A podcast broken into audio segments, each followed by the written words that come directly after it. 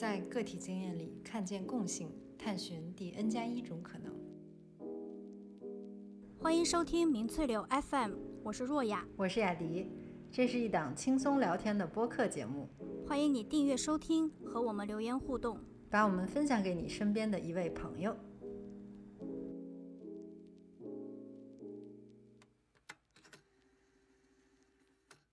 最有意思的是，它的这个整个自然段都没有任何标点，全是小写，没有任何大写，没有一个句子的感觉。我觉得里面很温暖的，就是看这三个人之间的互动。比如说雷尼斯，他从来没有因为艾利克斯曾经的自以为是而嘲笑过他，相反的，艾利克斯从雷尼斯这边得到了极大的包容。在我以后，为什么笼外面这个这个狗对我现在说的话意见这么大？最近刚过大暑，我们今天想做一期让大家觉得可以稍微凉快的这么一期节目，所以今天我们会分享一些适合夏天读的书。嗯，是的，是的，希望大家在这个比较凉爽的地方，然后静一静，能够一页页的慢慢的度过这个好像很漫长的这个夏天。对对，雅迪，你最近就是有读到什么有意思的书吗？对，其实我一直都是挺苦恼于说去哪儿去找一个书单，然后甚至是有时候这件事儿会给我很大的压力，因为老觉得哦，我要找到一个完美的书单才行。然后最近正好西雅图市立的这个公立图书馆推出了一个呃，他们每年都会举办的一个夏季阅读游戏，就是一个宾果游戏。这个就其实相当于是一个，呃，比较虚的范围比较大的一个书单。我觉得它这个设计就很有意思。它这个宾果游戏，其实宾果游戏总的来说就是一种就是碰运气的游戏嘛。它是有一个五乘五的小格，然后每个格里呢有呃对某本书的一种描述，就可以说是呃。一个这个读书的一个条件吧，就是读某本书的这个条件。比如说，举个例子，呃，有一个格写的是，就是某种爱好或技能，对，就是你可以读一本，如果你读到一本嗯。有关某种爱好或技能的书，那你就可以把这个格勾起来了。啊，这个就是算你已经拿到了一分儿。对对对，然后其他的有一些就是在室外阅读，或者是啊有关书的一本书。或者是呃，嗯，蓝色封面的书，就是它有很多这种，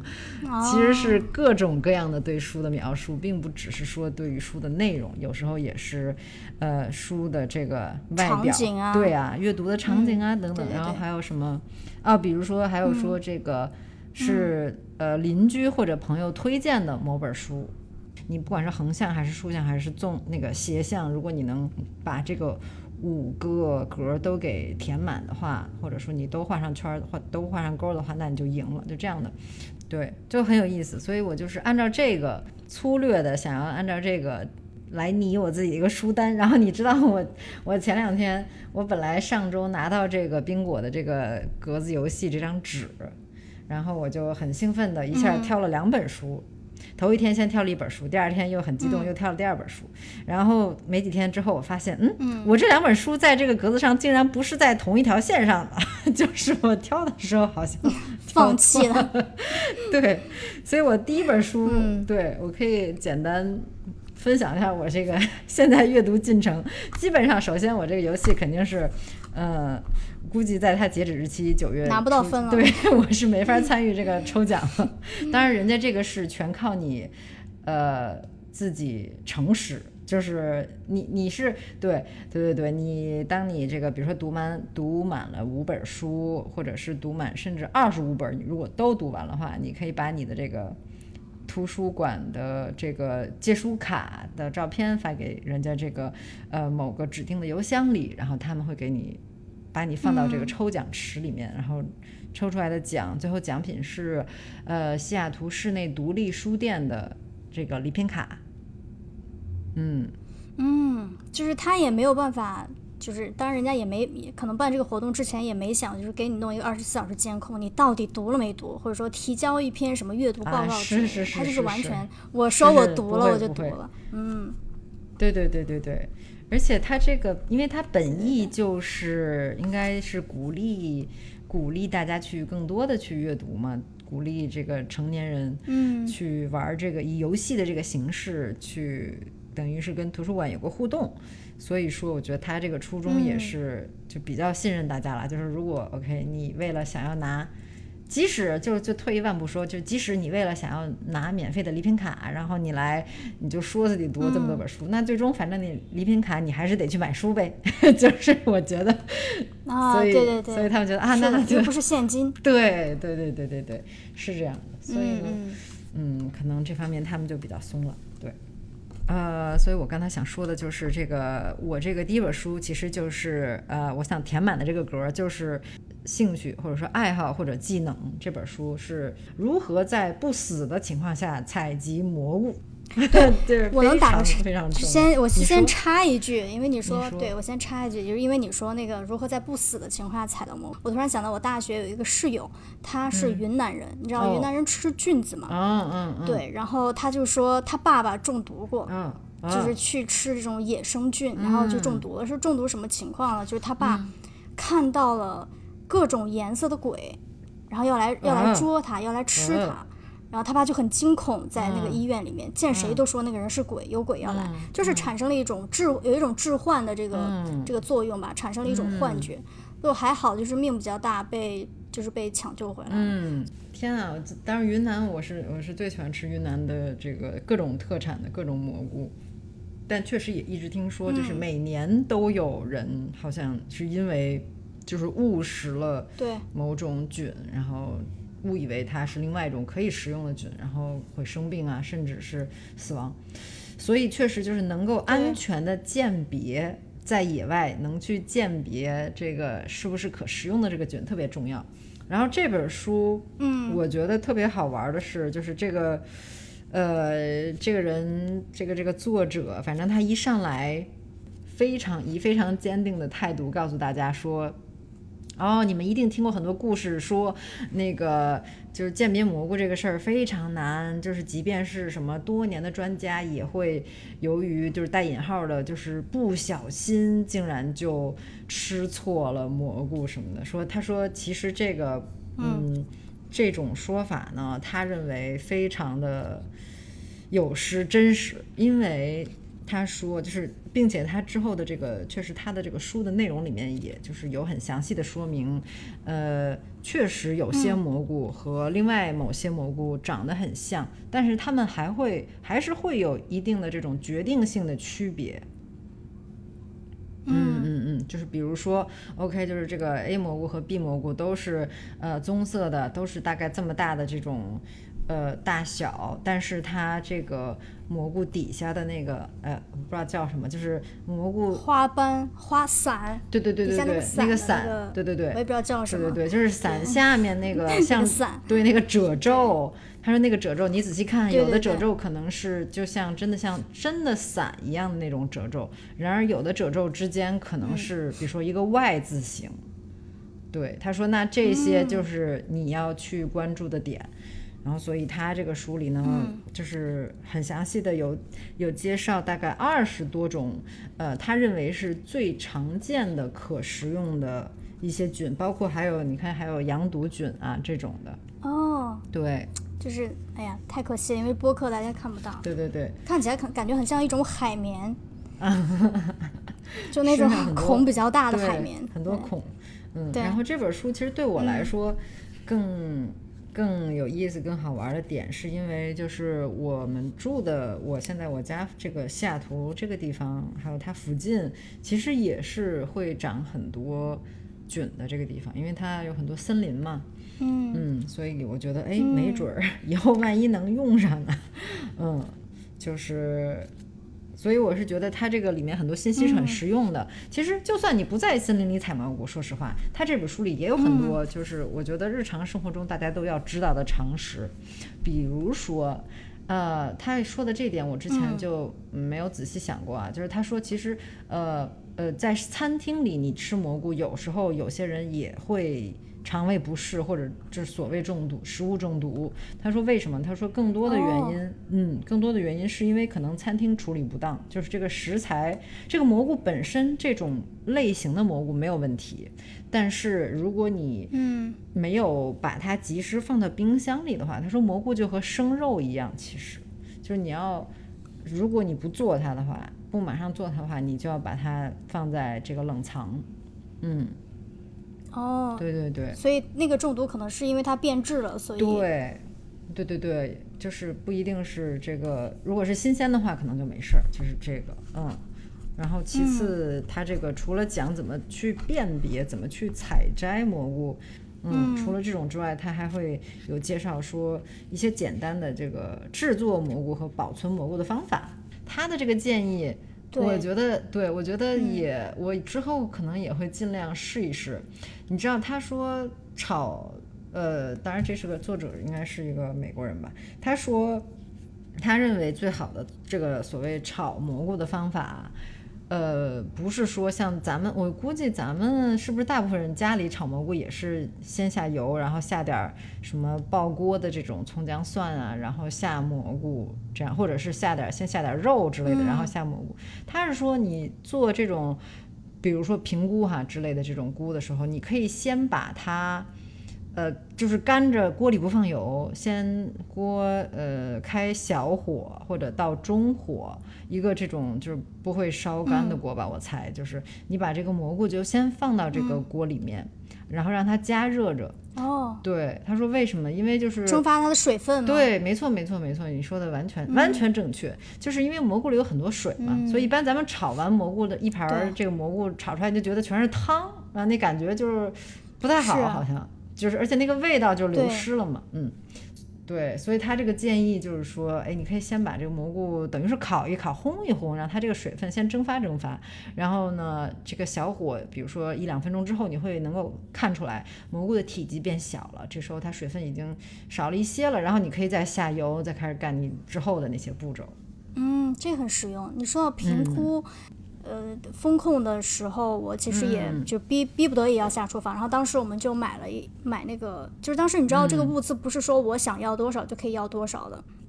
所以当时买了平菇，那个评估嗯进来以后我，我就已经要崩溃了，就巨大一袋。我说这我要吃到什么时候？然后对，然后那个邻居就跟我说，你可以把平菇炸了，就是炸平菇，你可以把它嗯当成零食来吃。然后我就按照它的那个嗯配方，就是蛋液啊，然后胡椒粉啊，当然可能还有盐巴，还有什么，反正就很简单，就吃完还是觉得嗯挺、挺幸福的。对是的，所以说，嗯，蘑菇的小常识，反正大家都可以学一学。嗯，嗯哎，我突然又想起来，我之前看的一个纪录片里也说到，就是有很多种神奇的蘑菇，就是嗯，他们如何去释放孢子啊，然后。这个等于是传播他们的种子嘛，然后他们因为既不是植物也不是动物，但是好像是介于这两者之间的一种存在等等，嗯。所以有关蘑菇的其他知识就是对，有待大家自己去探索了。嗯。嗯，对。我呢也想分享一本书，我分享这本书叫做，嗯。因为它很薄，我觉得夏天就读一些比较薄的书，对，负担不要嗯。太重。对，这本书叫做《狮子追踪师的生命指南》。呃，其实这个书的书名已经基本上概括了它的这个主旨了，你就知道有一个人是狮子追踪师，然后另外一个就是他通透过追踪狮子这样子的过程，对他的生命呃带来了非常多的很重要的启发。那这本书呢，其实是一个叫做博伊德瓦提的人，从小生长在南非。它生长它生长的这个地方叫做南非伦多洛兹野生动物保育园区。这个保育园区呢，是他父亲一手建立的，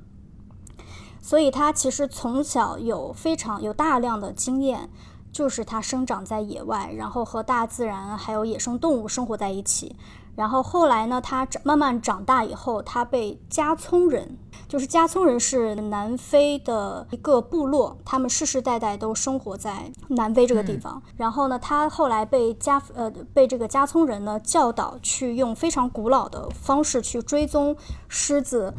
行动的这个踪迹。其实，在这个过程当中，当然不仅仅是哦追踪狮子了，他也会碰到像大象啊，嗯然后犀牛啊，呃，这样子的这种大型的这种动物。那在他一次又一次的去学习，向当地人学习，他也是当地人了，就是向当地的这个部落去学习如何去追踪这个狮子的足迹的这个过程当中，因为常常是非常危险的，因为你是命用命在追，你可能一个就给你留下的这个犯错的空间其实是非常小的。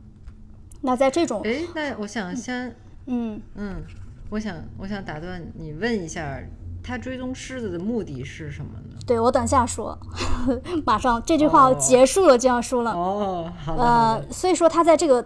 过程当中和大自然、和野生动物还有当地人相处的这个过程当中，他学习到了和他学习到了很多和这个生命相处的这种。这种智慧，那他为什么去追踪呢？是到今天以后，也是他写这本书的原因。其实，就是那就要回到说这个它所生长的这个南非的呃伦多洛兹野生动物保育园区是它的这个功能，它是做什么的？那一方面其实它是致力于这个保护这个动物的栖息地，所以它需要。透过追踪的方式了解这个狮子的生活习性，就像你拍一个纪录片一样，你首先要了解它的生活环境、它的自然环境，然后什么情况下是在破坏，什么情况下怎么样去更好的保护，那这是一方面。然后另外一方面呢，就是现在这个保育园区它变成了一个进修所，就进修所听起来就感觉特别宗教，就想到了道长去泰国闭闭关，然后被喂蚊子的这种故事。对，它它其实有点像是旅游业，就是他会带城市的人到这个地方去跟他们一起。去欣赏大自然和去欣赏不同的这种动物。我想去非洲旅行，其实这种项目挺多的，就有的，比如说看动物的嗯迁徙呀、什么的，对然后，但是不更不一样的是，他会在这个过程中，他是一个故事的讲述者，他会把他从小经历的这些事情，呃，透过呃，就是结合这种游客真实的在这个大自然环境里面体验。然后可能是想要哦，对他的这个另外的一个身份叫做人生教练，就是他也想起到一种对他的客人一种启发的这个过程。那他为什么会干这件事情呢？就是他这个人呢，他过去十年当中，他是往返于美国和他家乡这两地之间的，然后他就觉得是一个特别神神奇的一个一个对比，因为在他的家乡就是荒野，就是古老，然后就是大自然这样。但美国是一个非常现代化，然后他会发现说，哦，他原原来在他家乡的这些呃归属感和大自然在一起的归属感，其实到了城市变得特别的奢侈。然后他看到了大量的在美国生活的这些人，他们的这种很深的渴望，还有他们的在这种社会化的过程当中的这种焦虑、迷失，还有这种追寻。然后看到了这种城市当中，我觉得这个有点刺伤我，就是每一天泡在这种呃可能坏的新闻里面，然后泡在这种社交媒体和别人的观点、别人的讲法，泡在这个很很爆炸的这些碎片的信息当中，所以其实是感觉到非常疏离的，嗯、所以他是想把这个土地交给他的这些这些故事，他经历的这些故事讲给这些人听，这也是他写这本书的这个契机了。嗯嗯嗯嗯，对嗯。然后呢，他哦，嗯，他这个书里面有有几点，他他这个当然这个书里面有非常详细的他们去追踪这个狮子的过程。有时候你这个脚印会跟丢，有时候不仅仅是脚印，脚印上面会叠着脚印。然后他说当地人，他提到的有一个人叫做雷尼斯，就是说他说雷尼斯是最后一代最最专业的，就是连接古老和现代的桥梁的这么一个。呃，追踪师也是他的老师的老师了，也是他的好朋友。就是雷尼斯，他看到这些堆叠的脚印，他甚至可以看，就是他眼前是有这些动物的画面的，这种全息的这个画像就会浮现在他眼、眼睛里面。就是他就是一个、一个一个动物动物的专家，就是这样。它里面有提到了两个人，那么另外一个是艾利克斯，那么这两个人对他来讲非常非常的重要。呃，因为在这两个人在他一生当中扮演的角色，扮演了这种可以一起出生入死的兄弟。艾利克斯这个人呢，对他是一个，他其实是一个白人，他不是当地人。然后他是受过良好教育的，然后他学习很快，他很快的学会了当地的这个当地人的这种部落里面的这个语言。他对这种野性也是野性的这个世界是有一种向往的。那他刚去的时候，他就很看不上这个呃雷尼斯，他就觉得哎这个人斗大的字不识一筐，然后这个说话吧也没有特别出彩的表达。那直到呃有一次是他们两个去了这个。呃，去追踪一只母豹的过程当中，呃，艾利克斯他判断失误了。他们深入了这个母豹的这个这个巢穴，然后他以为这个母豹不在，结果他突然看到在幽暗的深处 有有一双眼睛，他看到了母豹，那个景象非常的惊险。然后他在慌乱之中被一个树藤绊倒，绊倒以后他就把那个猎枪就扔掉了，所以他处在了他处在一种完全就是下一秒他就要死的这种这种状态里面。对。对，然后那个母豹就带着这种低沉的这种吼叫，非常攻击性的一步一步逼近他。但是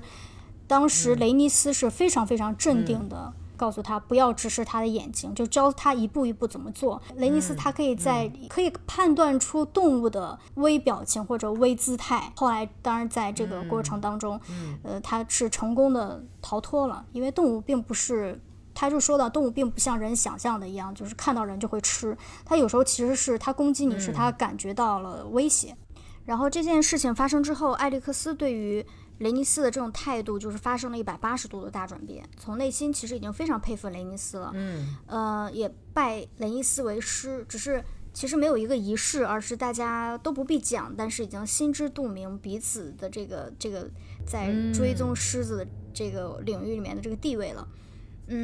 我觉得里面很温暖的，就是看这三个人之间的互动。比如说雷尼斯，他从来没有因为艾利克斯曾经的自以为是而嘲笑过他，或者说，哎呀，我终于找到一个机会给你难堪了，从来没有。相反的，艾利克斯从雷尼斯这边得到了极大的包容。嗯，我觉得这是一种，这就真的是一种安全感。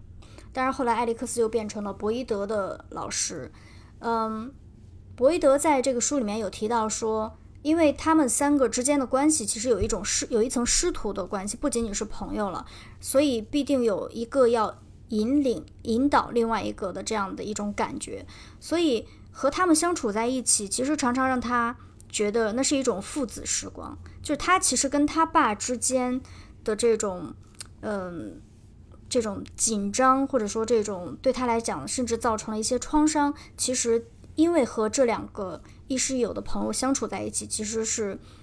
他已经能够充分的理解父子之间的情感，呃，并且也已经释怀了。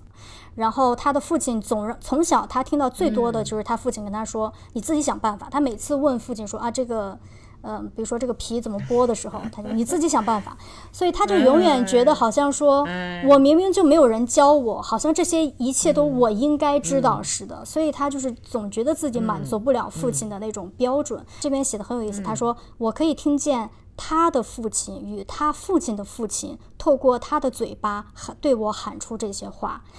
那是一种创伤，对，那是一种创伤穿越时空而来。我当时读到这句话，我就觉得，嗯，就是我在看我自己的时候，我就因为我有时候会内心里面会浮现一些就是自我攻击或者自我批评的这些这些语言、这些声音，就觉得自己不够啊，自己不好啊等等。然后他的这段话就是忽然让我想到说，那我要怎么去认识那些浮现在我内心的那些所谓批评的话，就去厘清有一些情绪，去厘清它不是你自己的，有一些。有一些很伤人的话，他也不是从你自己对你自己讲的。我觉得这个是对我的一个启发。当然了，这本书里面还有很多这样子的大大小小的启发，因为它基本上这本书是借着追踪狮子的过程，其实是在谈生活。嗯，太有意思了。你刚才说的这个，包括他们师徒三人之间，就是一代一代传承这样的。不管是传授的是知识，还是这种呃师生之间的互动的这种模式，对我觉得就是还有可能是就如何待人啊，如何对待你的朋友这样的，我觉得这都是特别真挚的一些感情。对，对，哎呀，没想到在大自然里面就是这样每天跑来跑去的人，对啊，就是你觉得哦，他们的这些感想其实和一个住在城市里的人来说，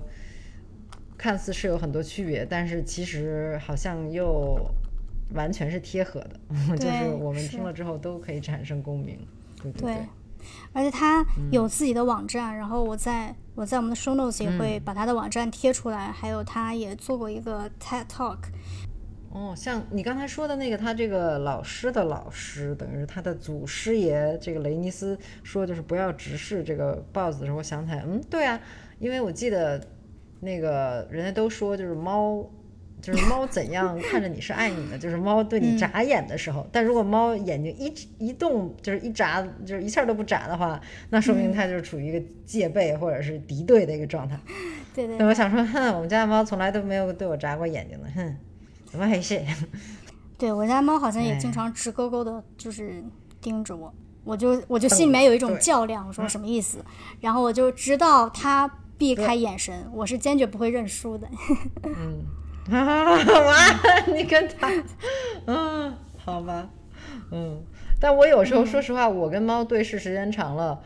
对一个我跟猫对视时间长了，一个是我坚持不了那么长时间不眨眼，因为他们好像他们就是构造不一样嘛，他们不用眨眼，好像也没事儿。我没有不眨眼，我只是一直会盯着它。哦，这样哦，对，我 我以为你说你不眨眼，因为我是有时候我是嗯，我也盯着它，我也不眨眼，然后我发现我坚持不住了。然后还有一个是，我觉得我能感受到一种压力，就来自一只猫的一一种这种压迫感，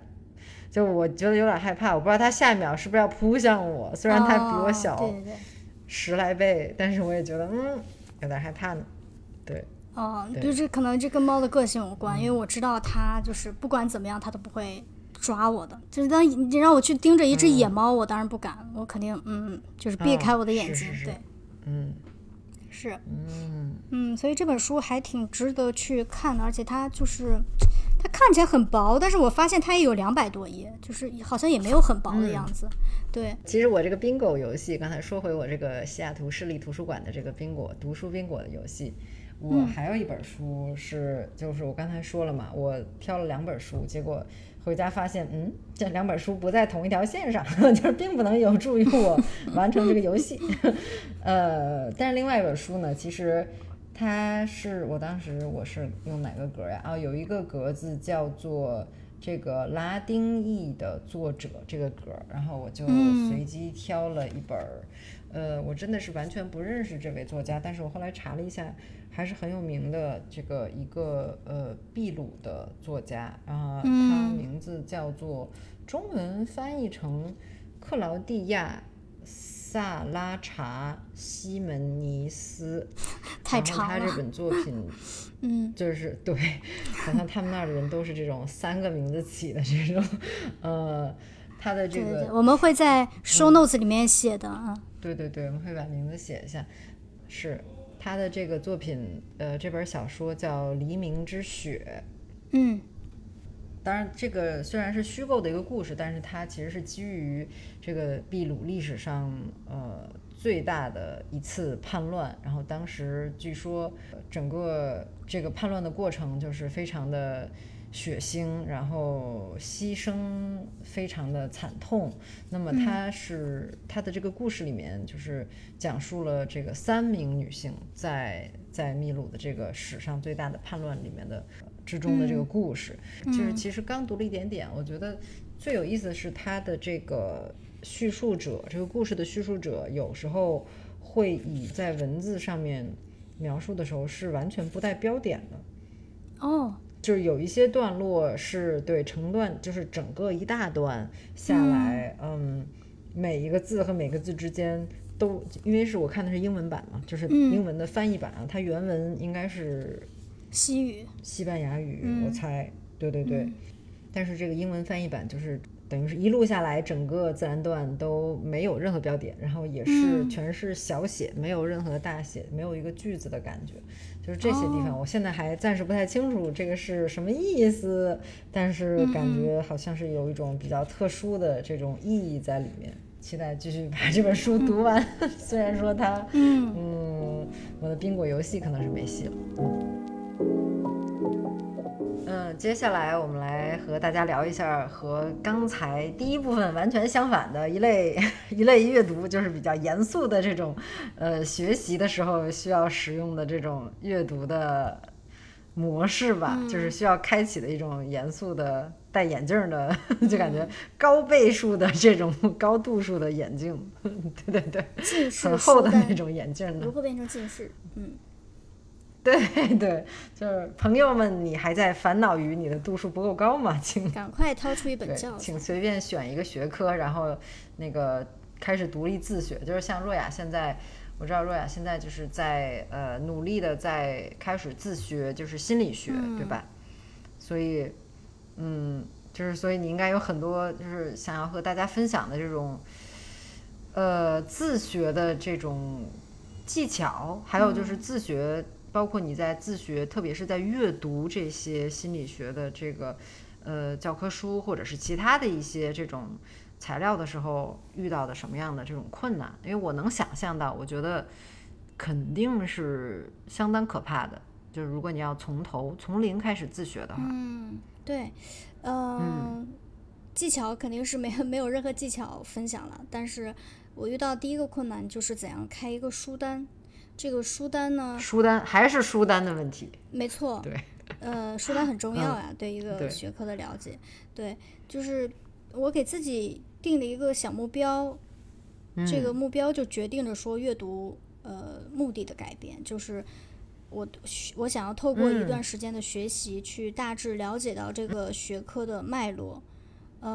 那这个显然就不是说我可以随便在书上找书架上找一本书，然后翻十几页看不下去就再塞回去。就是还是希望自己可以比较有效的，然后方向不要一开始就出错的这样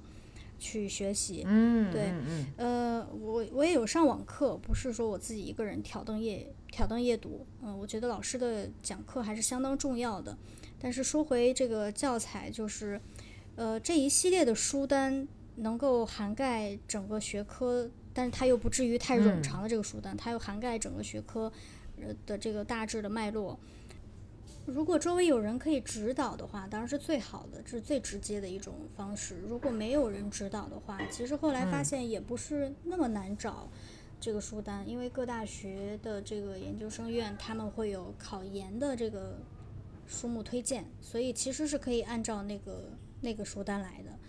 嗯、另外就是我说的不一定对，但是我在回想我以前呃上学的时候。就是这些教材很多是特别枯燥的，就是真的，你看前面几页就就觉得一定这个时候需要老师的。就是对于普通读者，除非你有极大的毅力，做摁把自己摁在那边，说哎，你今天就是一定要看进去等等，就是他可能对学生的这个要求会变得更高。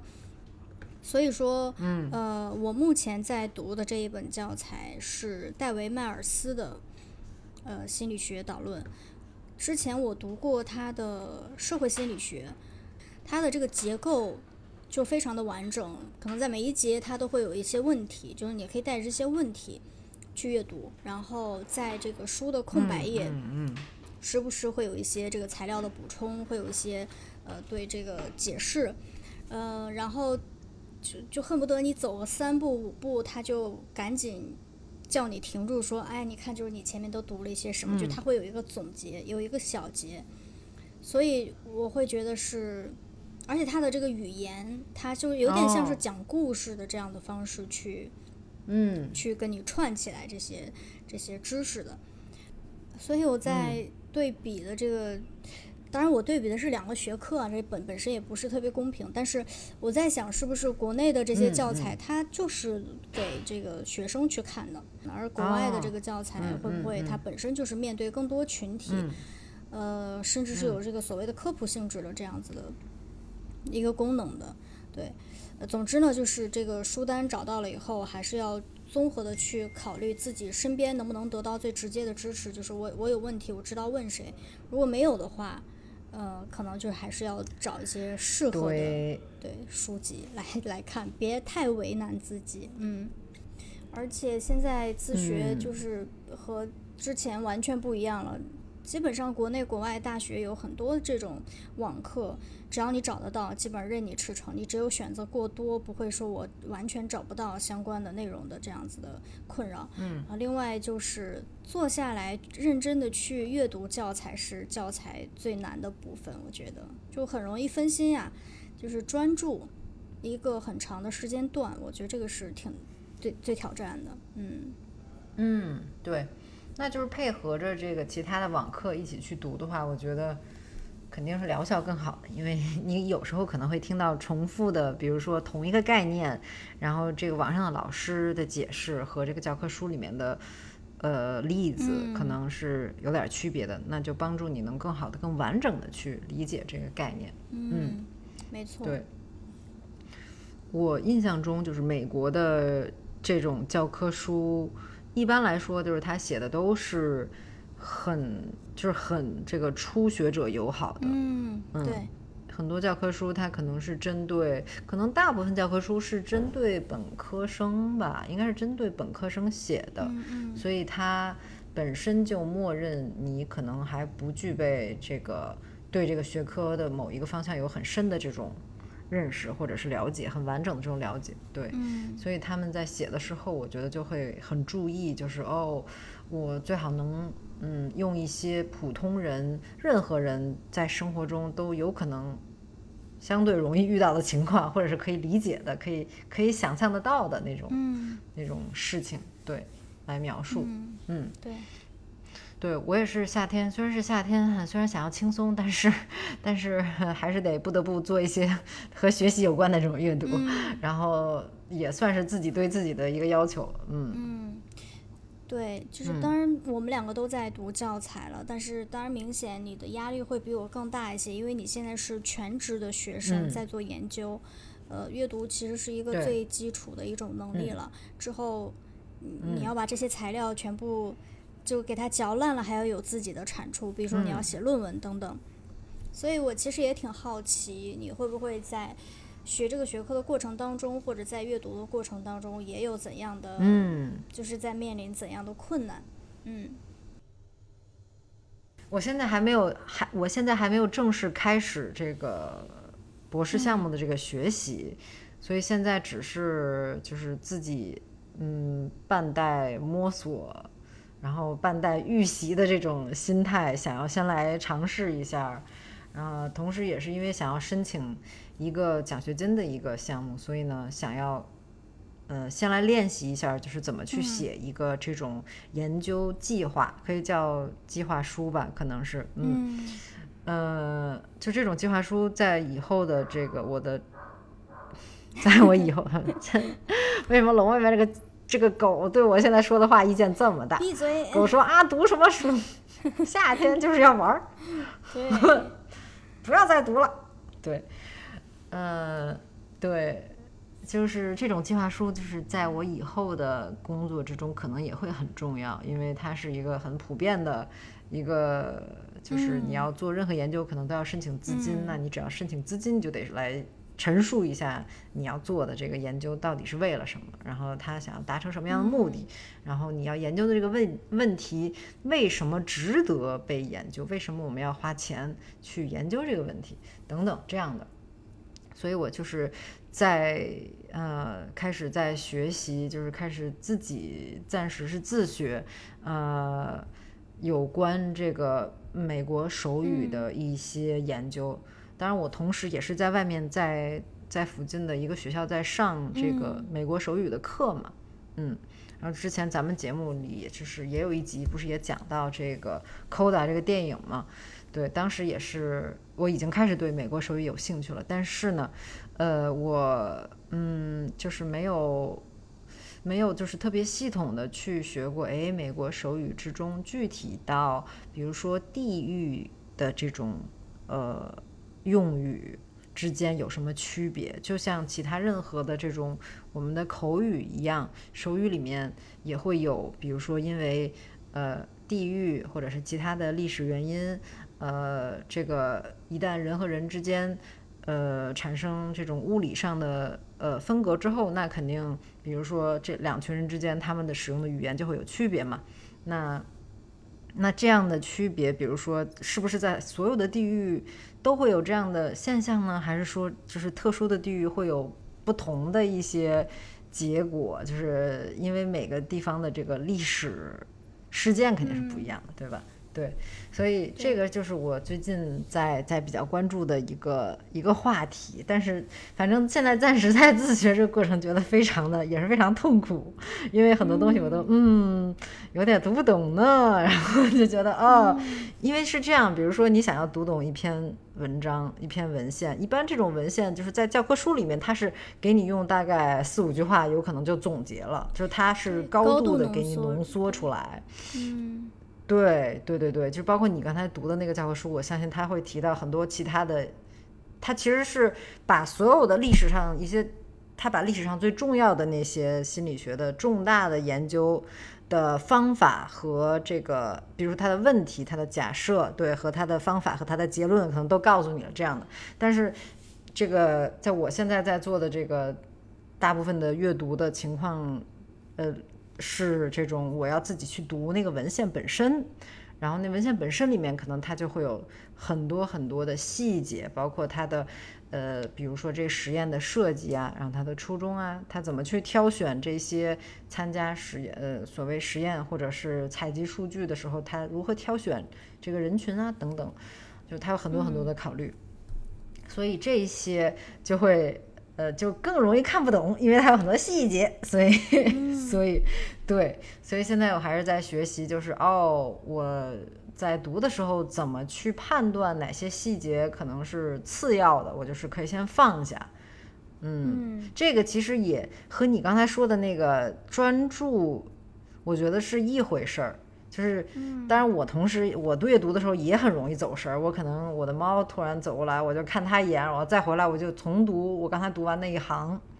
这是一种分神。还有另外一种分神，我发现我很容易就是对一个可能没那么重要的细节，我就很纠结，然后去查一下这到底是什么。然后我再查了这个，比如说维基百科页面，我就发现哦，这还有这个也很好玩。然后我可能突然又想到哦，还有那个东西，对，然后就也分神。对对，所以这个嗯，可能是个苦恼。嗯嗯，对。那相信你之后正式开始上课的时候，又有老师的帮助，呃，我觉得这个应该是会缓解。你倒是提醒了我另外一个自学的弊端，就是当你没有一个直接的，呃，没有一个直接的这个可以问的这个人的时候，会变得很贪心。然后因为又判断不到哪一个信息重要，嗯嗯，对，哪一些细节不重要，就会有这样子的。情况就是，你就读得很累，因为你恨不得把所有东西都装到脑袋里面，就是很辛苦。嗯，对。然后我自己也是会遇到这种情况，然后上网查了以后，查着查着吧，你知道网络的世界相当的丰富，就是嗯，我本来是学习来着，哈哈，一不小心就 啊，没错。天啊，是谁把我带到这个消费网站上？我怎么突然开始看电影了呢？对对，嗯，怎么回事？我是被绑架了吗？对对啊，怎么淘宝开的？对对对，对，哎，反正这一定不是我的手。嗯，对，手我被人控制了，被控制。哎，对呀，反正还有很多这个阅读上面的未解的这些困难。这个我觉得我们就得慢慢练，嗯嗯，对吧？嗯，是。其实我我觉得就是提到注意力，我觉得手机对我来说是最就是最强的一个，就罪魁祸首。嗯，电脑其实对我的这个威胁还没有那么大，虽然它也会出现就是让我分分散注意力的事情，但其实现在网络上也有很多这种，嗯。插件它是可以帮你屏蔽掉你不想去看的这个网络，尤其是社交网，嗯，或者购物网，你也可以添加进去。虽然我也其实没有真的在用，但是手机真的你随便看一看，就觉得几个小时一整天就没了。一整天。对，是。所以我就在前不久给自己买了一个月光宝盒，就 这是，就是它其实。呃，就是一个比你手机大一圈的壳子，然后你可以把手机塞进去，就是关手机去坐牢的这种感觉。就总不能关我吧，对吧？哦对，所以就把手机锁进去，然后它有一个定时的功能，然后你比如说我定两个小时，然后你把手机塞进去，它两个小时之内你就打不开，就一定要这个 这个万一坏了，绝我想说这万一 打不开，就真打不砸开，那砸开呀、啊？对我我其实就是嗯好吧，嗯，我也想过，万一这个时候我指定血糖晕倒了，然后我的手机还在坐牢，而且喂喂，你还得有个备用的手机。哎，你可以搞一个备用老人机，然后嗯 如何？我这个这个想法是不是小灵通？对，暴露年纪了。嗯对，没有，就是我也考虑过这个事儿了。然后它这个设计呢，就是说，呃，一个嗯月光宝盒一辈子有两次机会是你可以强行打开的，嗯，就是好像是有一个按钮，哦你长按它就会自动。就你可以晕。倒两次，对对对对你而且今年，而且今年这种就是气温这么高的情况下，我估计可能今一年天之内晕倒两次就，对，一天没错不了，是身体不好的不能用，你知道吗？对，嗯。嗯，哎呀，为了是注意力能时间长一点，这是无所不用其极。反正我我又开始用时间块儿了，嗯嗯，对我已经放弃使用了，因为我觉得，哎，不管我怎么记，但它都还是那样，为什么？对，嗯，哎呀，也不知道我们这个后半段跟 夏日阅读有啥关系，就是读教材读的毛骨悚然。对，因为读的就是满脸。满脸满脸问号，然后、嗯对我就满脸痘、满脸问号，然后满眼也是金星，然后我是基本上有时候我同样的一段要读个三遍，然后我说哎，我刚才问题是什么来着？然后我又再读一遍，然后读着读着又被一个不懂的概念分神了，然后再回去再重读一遍，又去购物去了，嗯嗯，要继续修炼。嗯，对，就常说读书修心，就真的是有道理的。就是咱们前面提到的这个，嗯呃，阅读的这个注意力不断的被分散，嗯，然后嗯。想办法再把它拉回来，就是这是一个训练，就很就听起来很像冥想啊，就是你不断的把你的注意力拉，重新再调整到呼吸上面，对。嗯，还有就是刚咱们提到的这个细节，对于细节的这个嗯学习，到底是查还是不查，还是就接受自己？呃，其实这个阶段就是无知的，可能就是会查一些不重要的东西，呃，嗯。会没有那么的有效率。嗯，总之就是阅读这个事情，就真的挺磨练人各方面的心智的。嗯、好了，那到节目的尾声，也想问问大家有没有什么哪一本书是很适合夏天去读的？对，或者如果你有呃遇到过一本你觉得很有意思的教科书，就虽然是教科书，但是你认为呃其他就是世上的其他任何的普通人也会很很喜欢这本书，也会享受这本书的这个阅读体验的话，也请你跟我们来分享一下。嗯，欢迎在评论区给我们留言。嗯，那我们下期再见吧。下期见，拜拜拜拜嗯。